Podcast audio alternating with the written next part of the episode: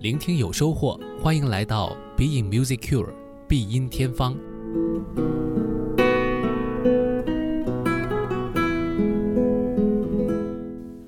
欢迎来到 Being Music Cure 必音天方，我是顾超。这周的节目呢，我们讲的是四手联弹。之前呢讲过，四手联弹其实是一种非常好的解决只有一台钢琴，但是需要两个人合作的这样一种家庭沙龙音乐氛围的这样一种特殊的形式。其实呢，它还有一个非常重要的作用，就是传帮带。因为当老师想要以身示范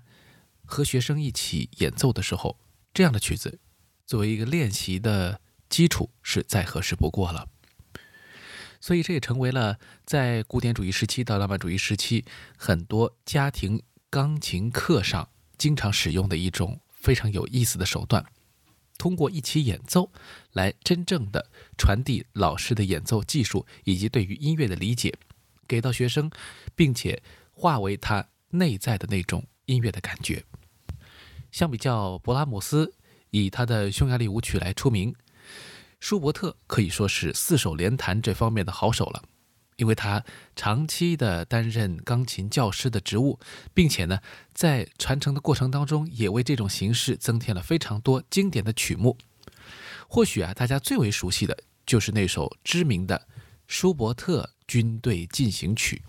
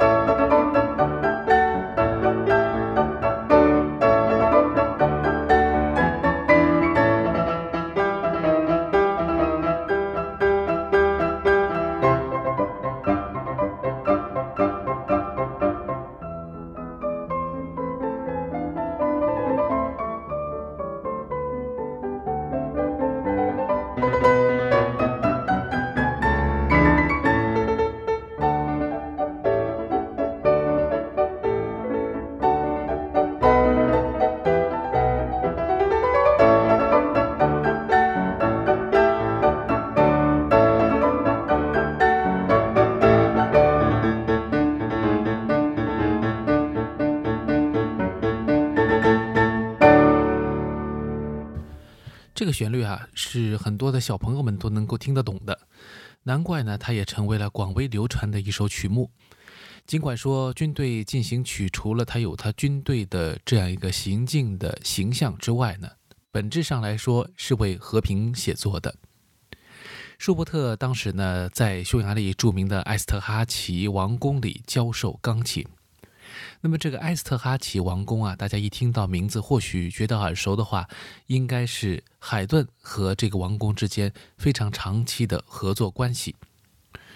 那么舒伯特在埃斯特哈奇王宫教授钢琴，已经是在海顿去世以后的事情了。那在这样一个时间段里面呢，他为王宫里的呃公主们创作了很多作品，用于师生之间的这种共同练习。那么这个军队进行曲呢，就是一个非常典型的例子。这一组作品呢，其实一共有三首，但是第一首特别著名，就是我们刚才听到的。那其实另外两首也都很不错。那么这些作品呢，很明显的，除了有进行曲的节奏之外呢，还有非常多带带有这种匈牙利的民间音乐和一种匈牙利音乐风格，呃，或者说相对于德奥来说，一种异域风情的感觉。所以这种匈牙利风也影响到了舒伯特许多的创作，让他的旋律呢更具有美感和一种呃妖娆的本质吧。那接下来呢，我们就来再听一首第三首呃军队进行曲。虽然它在大众的使用范围内较少，但是这首呃中庸的快板的这样一个速度所进行的呃段落，配上了非常明亮的旋律之后呢。呃，有了更多的一种春光明媚的感觉。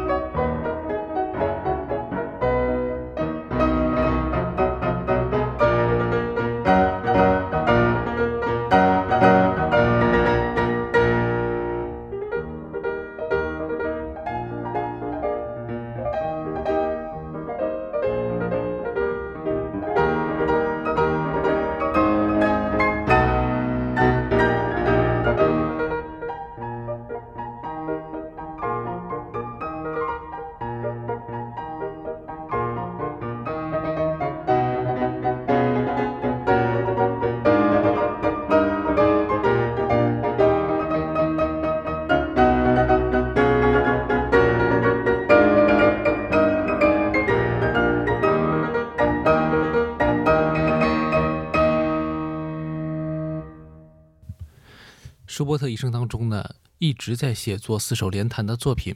可能呢跟他的教师身份有非常密切的联系，他需要长期的使用这些作品来和他的学生互动。而在他这些作品当中，很多都是跟艾斯特哈奇王宫相连的。舒伯特早期的时候就开始创作一种幻想曲的题材，而在他的一生当中呢，很多大型的钢琴曲，当然有他的呃二十一首钢琴奏鸣曲存在，同时呢，还有一些大型的幻想曲。这些幻想曲当中也有刚才我们说到的早期的